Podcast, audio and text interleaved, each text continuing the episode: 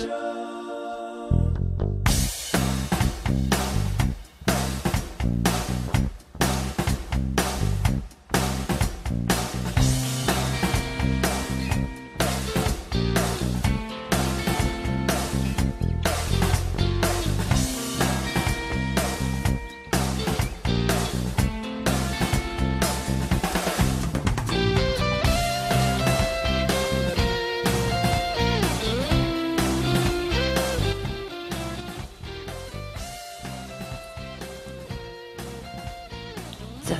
ジャンピング・ジャングル・パラダイスのボーカルミカがお送りします。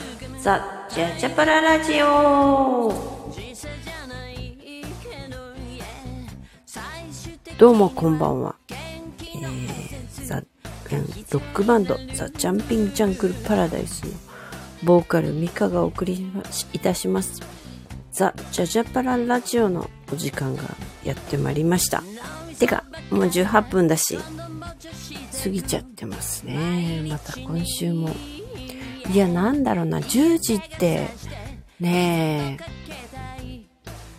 うーん、なんだろうな、これ悩みですね。うん。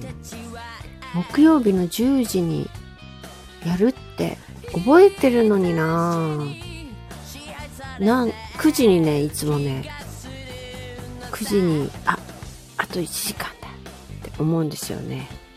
それで、えー、こう、そそくさとね、やっとかなきゃいけないことをね、やるんですよ。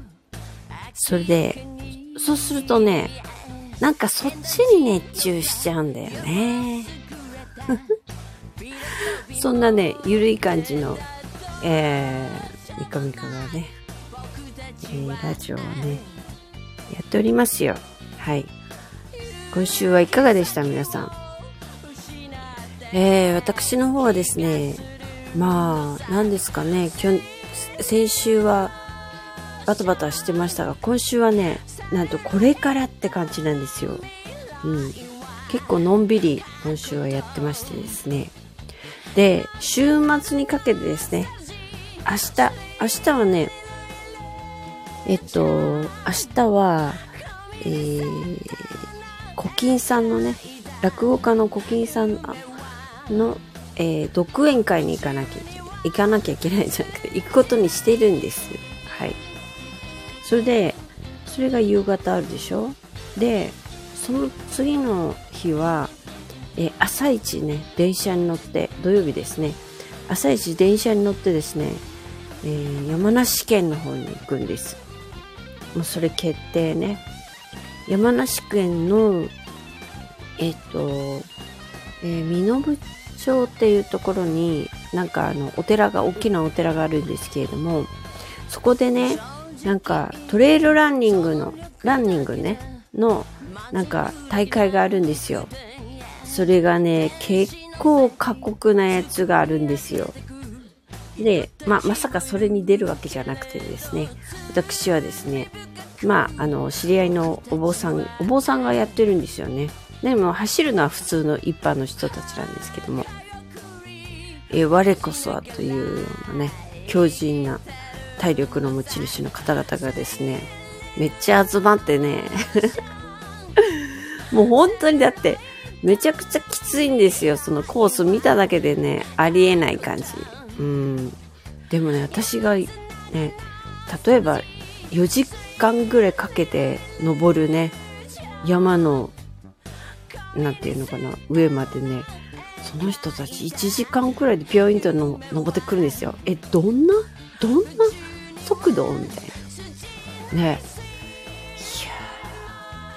いや世の中、こう、想像を絶するような人たちがね、構いっぱいいるもんですね。うん。まあ、多くてね、2時間ぐらいですよ。はい。あ、ようさんこんばんは。どうも。あれ？ようさんは今日は、あれじゃないですか？あの、えっ、ー、と、徳島でライブなんじゃないですか？徳島でライブ中ですよね。もう終わったのかな？うん、まあ、そんな感じでね。えー、あちこちで皆さんライブをされているようですが、今日私は東京ですね。東京でですね、あの、夕方はね、整体の方に行ってきましたよ。はい。いや、どっか悪いわけではなくてですね、あの、整える方です。はい。今ね、ここの秋はですね、体を整えるということをね、とても、あの、重点を置いてですね、あの、やっておりまして、えー、いろんなね、凝り固まったね、長年の凝り固まった骨をですね、一個ずつ、こう背骨も一個ずつ動かせるようになるようにですね、結構マニアックなトレーニングをですね 地味なマニアックなトレーニングを積んでいるわけなんですよ。なんでですね、きっと、そのうち、まあどれぐらいかかるかわかんないですけど、そのうち相当ね、なんか柔らかい感じの人になると思うんですよ。うん。結構そんなにや硬い方じゃないんですけども、やっぱりあの普段のね、生活でね、あの、なんていうの、背骨とか、こう、なんて、細かいところがね、動かないくなっているわけなんですよ、人間ね。うん。パソコンとかの作業も、スマホとかの作業も多いですからね。それをですね、こう、緻密ななんか計算され尽くした面白い体操でですね、ちょっとひょうきんな体操なんですけど、それでですね、あの、ほぐしていくという。今日も何何個か教わってきてですね、あの、なんて言うんですかね。新しいのをゲットしてですね、新しい体操をゲットして、これから毎日やろうと思いますよ。うん、そしたらもう肩こりなんか知らないよみたいな元気な体になっていく、開発されていくわけなんですよ。うんうんうん。そう。それで息もね、結構、なんか、当たり、みんな息結構ね、浅いじゃないですか、今の人って。それがね、結構深くなっていくというね。ええー、こう、地道な感じで。今日はですね、その、その地道な感じの、なんていうのかな、体操を教わるのがね、結構、結構楽しい。結構楽しいんですよ。うん。なんかあの、ピアノの練習してるみたいな感じですね。あの、ピアノの練習って一回弾いたからってそんなにうまくはならないじゃないですか。でも、自分の中ではね、あ、ここが弾けたとか、ね、回を重ねるごとに、あ、ここがなんかさっきよりうまいぞとか、こうちっちゃななんか進歩っていうのかな、そういうのが自分で気づくじゃないですか。聞いてる人が、他人が聞いてたらもう全部同じに聞こえますけどね。うん。でも、えー、自分の中では、なんか新しい発見がね、毎回毎回あるという。まあ、それと似たような感じですね。生、体っていうか、その体操もね、あ、なんか今日ここがうまく動いたぞ、みたいな。そんな感じでですね。まあ、結構私にはドツボっていうか、そういうの好きなんで。ピアノの練習が、こう自分の体にあの対象が移っただけみたいな。そんな感じで、えー、指先の訓練もするので、ピアノもなんかちょっと上手に弾けるようになるかななんて。この間弾いてみたけど全然うまくななかった。それはまあ何年かぶりに弾いたやつなんで、それはそんなもんかとは思いますけれども。はい。そうなんですよ。そういう感じでですね、今日も頑張って、えー、来ました。明日からはね、ちょっと山登りもありますので、ちょっと頑張っていかないとな。週末、週明けね、もう、ものすっごい、筋肉痛に襲われると思うんですが、でもこの体操やってるんで、多分、あの、なんていうのかな。登り方のレクチャーも受けたので、こう、登り下りのね。だから、いつもよりは、まあ、筋肉痛軽い、軽いんじゃないかなって、うん、思ってます。ええ。この、コツって、まあ、こと、言葉で言うとなかなか難しいんですけど、コツって、やっぱり後ろももを使うっていうことと、えー、体の上のあの上半身の方からこう前に推進力を持っていくという歩き方？わかんない。わからないだろうな。そういうのをね実践すると多分あのいつもよりはあの筋肉痛が浅くて済むんじゃないかなって。普段全く運動できてないので体操してるだけなんでちょっと週週明け怖いですけれども。ああゆうさんはまだライブの打ち上げ中ですか？まあ打ち上げメインですからねそのライブはね。はい。まあしっかり楽しんでください。はい。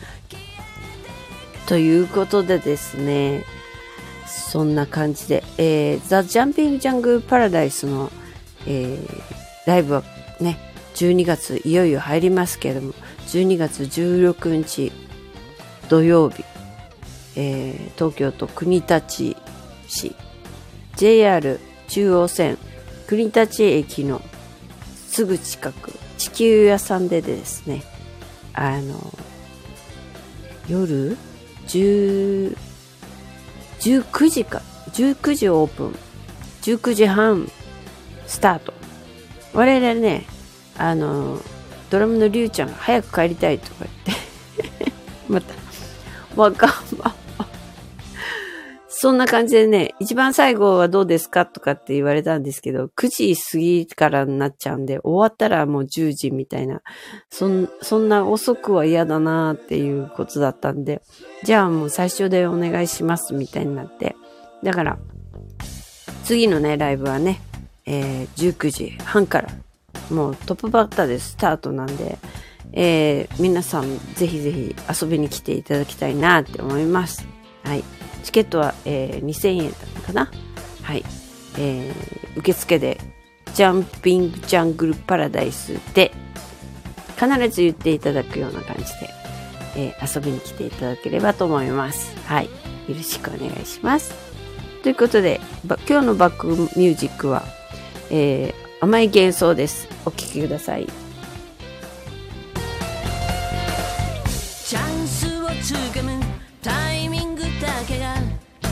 時差じゃないけど、yeah、最終的には元気のエッセンスが必要になる。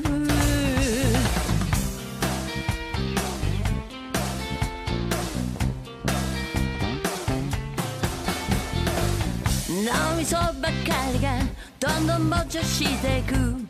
毎日に、yeah 嫌気がさしてリセットかけたい。気分になる。間違いなく僕たちは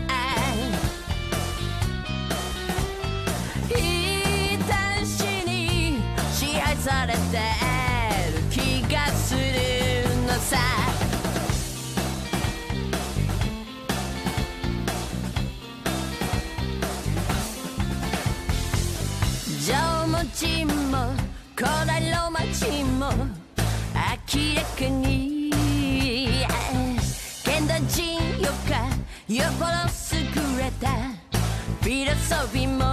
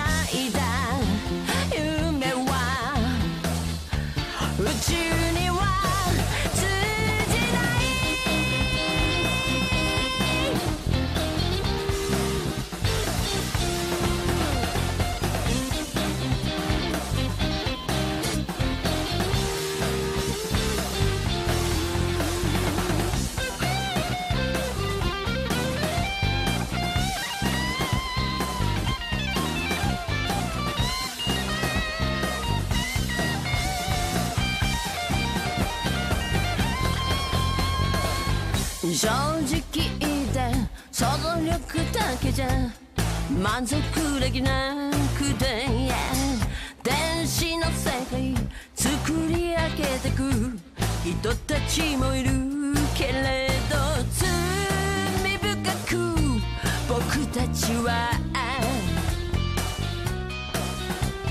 歯よくり返しながら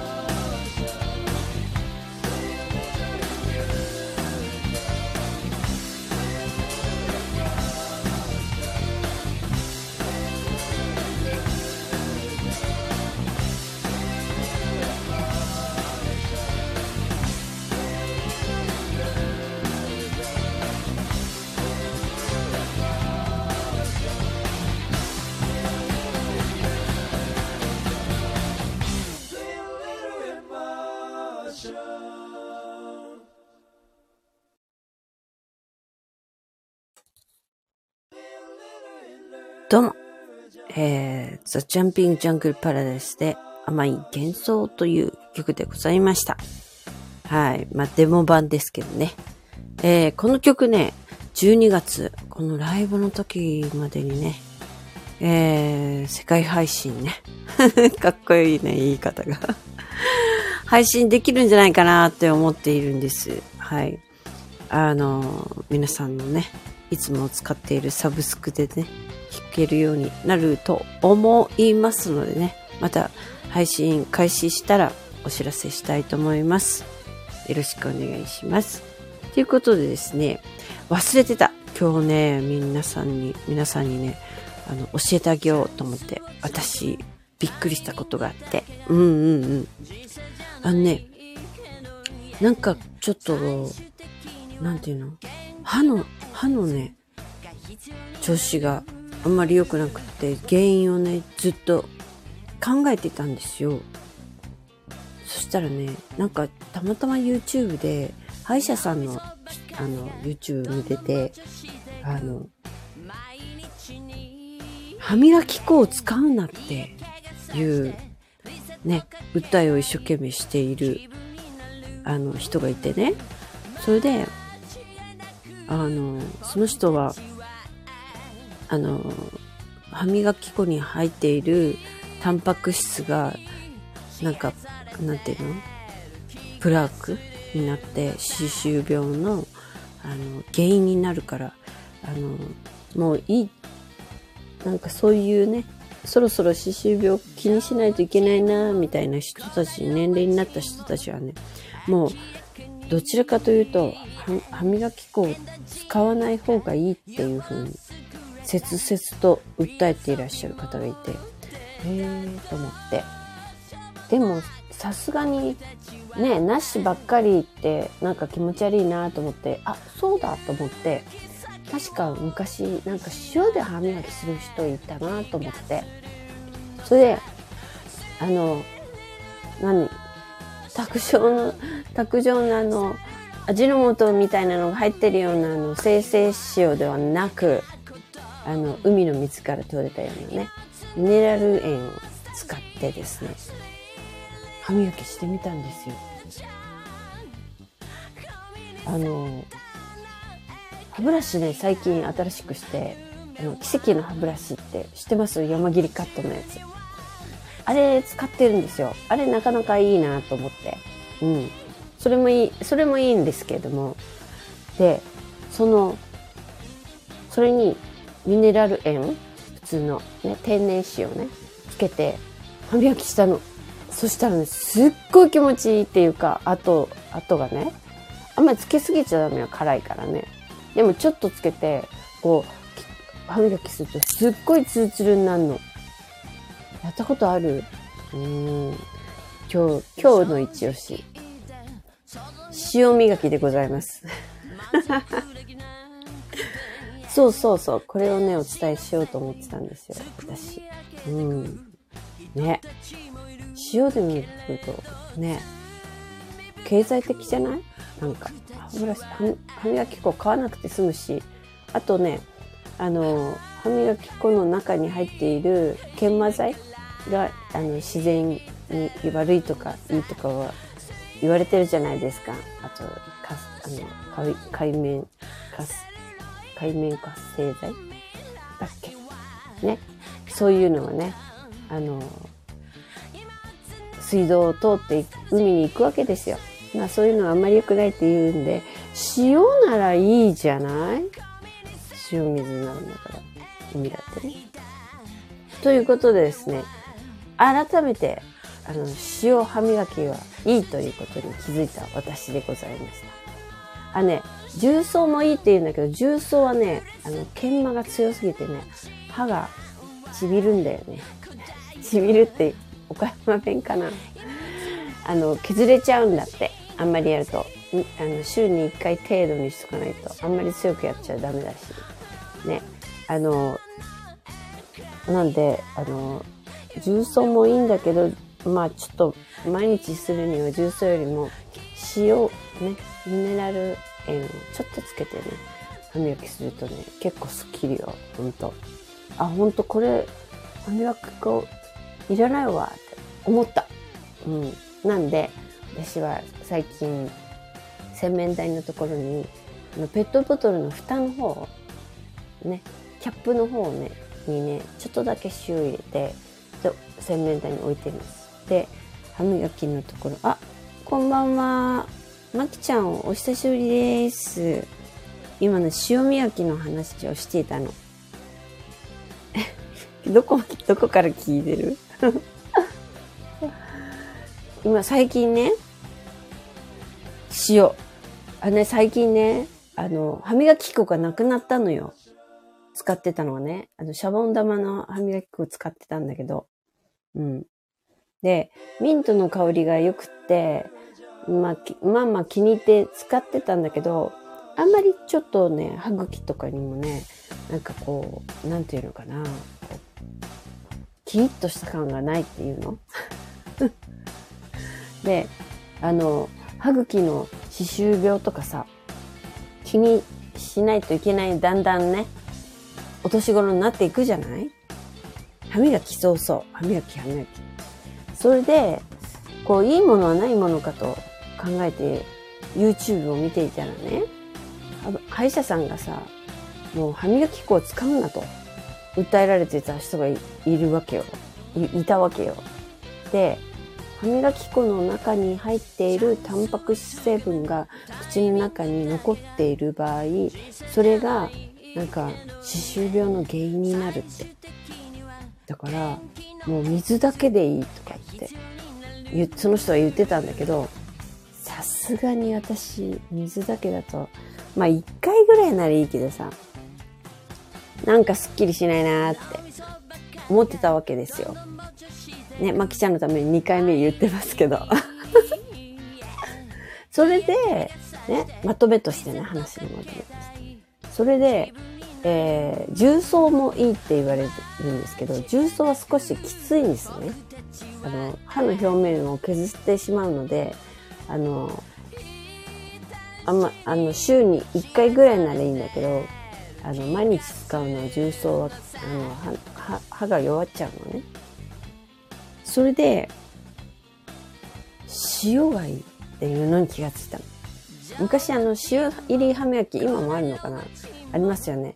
あれ歯磨きいらずに塩だけでいいっていう感じ。しかもあの天然塩ミネラル塩。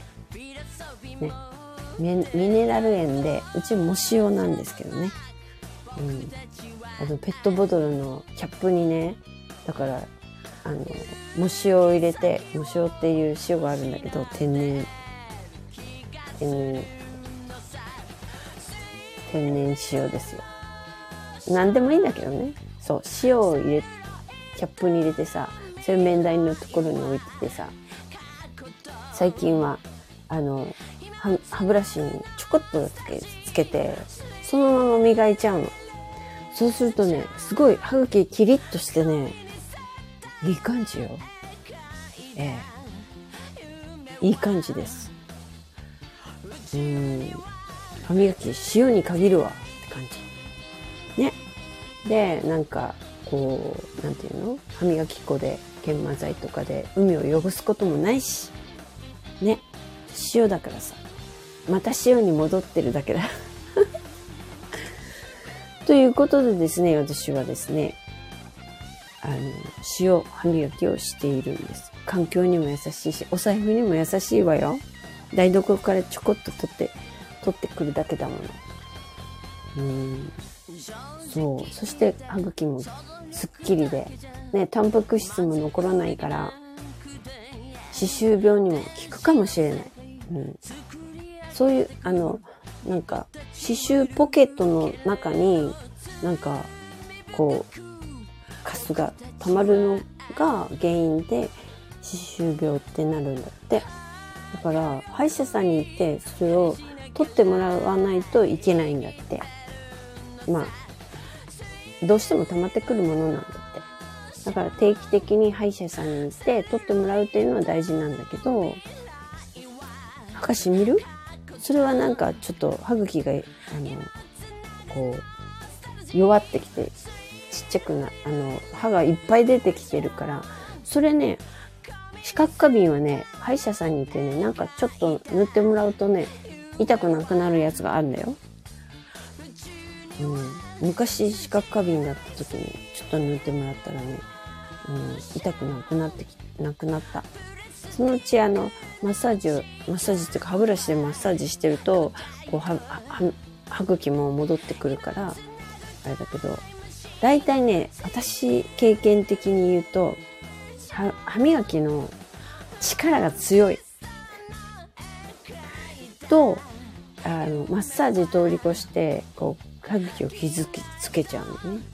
からあの優しく 優しく優しく長く本当はするのが一番いいらしいんだけどちょっと私はちょっとずっと口の中に物が入ってるのがもうダメなタイプなんでもうさっさと済ましたいんだよね。そう。力が強すぎるのはね逆効果なんだって。だからあの、あと最近見つけた歯ブラシで奇跡の歯ブラシっていうのがあるのよ。知ってる？真ん中に柔ら細くて柔らかい毛がはい、はい、あの植えてあって外側に硬い毛があってで真ん中真ん中がボコッとこう山切りになってるの。知ってる？奇跡の歯ブラシって。あれ使ってんのよ私最近。まあまあいいよ。うん。なんかあの広告でさこう動画の広告でさほらとか言って、ブルルルルンとかですね、綺麗に、綺麗に撮る、撮れる。あれ薬局売ってるよ、最近は。うん。あの、小金井の薬局にはあったよ。関の歯ブラシ。あ、これ、こ普通に売ってんじゃんと思って、通販で買ったのにさ、と思ったけど。あの、あの、薬局に売ってるので、一回試してみて。うん。最近は薬局で奇跡の歯ブラシ売ってますので、あれなかなか、あの、もしかしたらいいかもしれない。まあ、皆さんが何を普段使っているかわかんないけど。うん。あれ、なかなかいいね。それで、その奇跡の歯ブラシに、あの、天然塩をちょこっとつけて、歯磨きをできるだけ力を入れないように頑張っているわけですよ。うん。なかなか調子がいいな。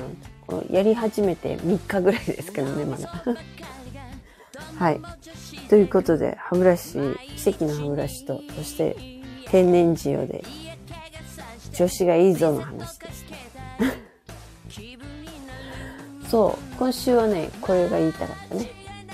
あと、まきちゃんには動画で、あ、電動歯ブラシか。うん、まあ、それはそれでいいかもしれないけどね。でも塩いいよ。塩でやってみて、今度。電動歯ブラシ。ね。一回試してみて。あんまりたくさん、あの、つけちゃ辛いからね。この加減というものを考えながらやってみてください。昨日ね、あの、まきちゃんが、なんだっけ、指のね、バネ指ね。そう、うちの母さんもバネ指になりかけたんだよね。あの、なんか、あの、動画のね、整体師の人が言ってた、あの、なんていうの、体の前でなんか指をこう、なんていうの、こう卍型にこう、組むやつ？あれなかなか良さそうじゃない？あれ、あの、あの運動っていうか。あと、あの、小指から、こう、ペットボトルを持つ。あれ、そうね。あの、あの人、うまいこと言うなと思って、あ、よく観察してるなと思って、いつも感心するんだけどさ、確かにあの、小指からこう握るっていうの、やってないなって思ったの。私も。だからね、あの、バネ指だけじゃなくてね、普通の、あの、生活においてもね、指、指の使い方をね、研究、ちゃんと研究しとかないといけないなって思った。バネ指痛いんだよね。うん、なぜなぜしてあげて、手とかをね。あの、なぜなぜはできるでしょ？両方。ね。だから、こっち側の筋肉と、あの裏側と表側の筋肉のバランスが崩れてるって言ってたから、こう、脱力ね。脱力。やっぱり働きすぎなんだよ、きっと。ね。あと、腕だけで、こう、過酷な、なんか、シャンプーとかなんとかいろいろやってるんでしょ。スマホの使いすぎか。いっぱい動画作るもんな、マキさんね。そっか。スマホね。スマホもね、なんか立ててみるといいらしいよ。立ててみるっていうのかな。こう、いふ普段、だいたい覗き込んでみるでしょ？それを、こう、まっすぐ立てて、立てて、こう、なんていうのかな？見るといいらしい。うんちょっとパッとにしてみたら大きい、大きいやつスマホ、ちっちゃいじゃん、スマホって。よくあんなちっちゃいので、あの、細かい動画なんか作るなって思うんだけど。ね。ちょっと大きいの、ってみたらいいんじゃないの？とかっつって。まあ、なかなか高価なものですからね。その簡単には買ったりできないけど。ね。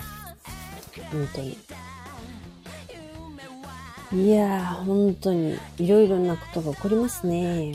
私は今、今週末、山に登りに行ってこないといけないので、あの、週明けはね、多分、筋肉痛ですよ。山に登らないといけないのでね。はい。あの、山、山の中を走るトレイルランニング、ラランニングっていう競技があるんですけれども、それが、それを山梨の山の方であのトレランの競技があってそれで私は出るわけではなくてあのエイドの炊き出しのお手伝いに行くんですよボランティアね。うん、でそれが山のてっぺんにエイドがあってまあ片道4時間ぐらいのところなんですけど上りばっかりでね、上りばっかりで片道4時間、まあ3時間半かな、ぐらいのところにエイドステーションがあって、そこに泊まり込みで行って、それで、あの、用意どんで走ってくる人たちにね、あの、補給食を、水とかね、あの、炊き出ししながらこう、待ってる感じでね。そういうなんかボランティアがあって、そのお手伝いに行ってくるわけなんですよ。なんで山のてっぺんまでは、あの、登らないといけないという、前日にですけどね。でも、ランナーの人たちはね、その山をね、早い人は50分ぐらいで上がってくんだよね。まあ遅い人でも2時間はかからないかな。2時間ぐらい。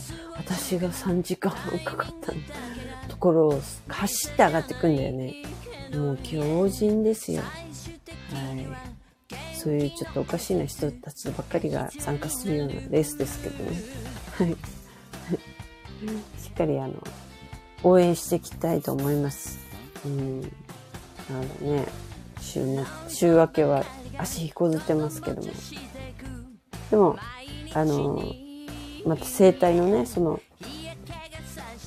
ところでですね、足の使い方も、まあ、多少習ったのでですね、実践できれば、いつもよりは、えー筋肉痛が少ないかなって思っております。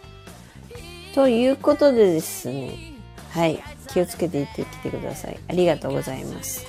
はい。ということでですね、今日はこの辺りで、えー終了とさせていただきたいと思います。えー、むきちゃんありがとうね。ゆうさんもありがとうございました。おやすみなさい。またねー。